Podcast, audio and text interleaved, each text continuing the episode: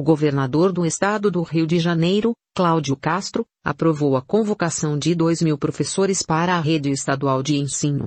As convocações autorizadas são para o cargo de docente 1, com carga horária de 16 horas e de 30 horas.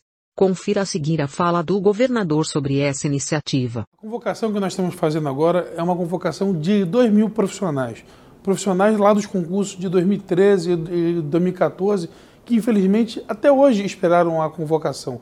Foi um concurso muito grande naquela época e hoje a gente está tendo a oportunidade, graças a esse novo tempo do Estado, investir mais e mais na educação.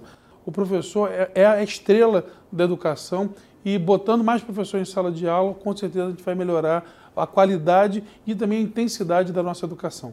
E com certeza chamar para o professor, melhorar o nosso professor e também valorizar o, o professor é fundamental, tão fundamental quanto reformar as escolas e dar uma condição de vida melhor para o nosso aluno.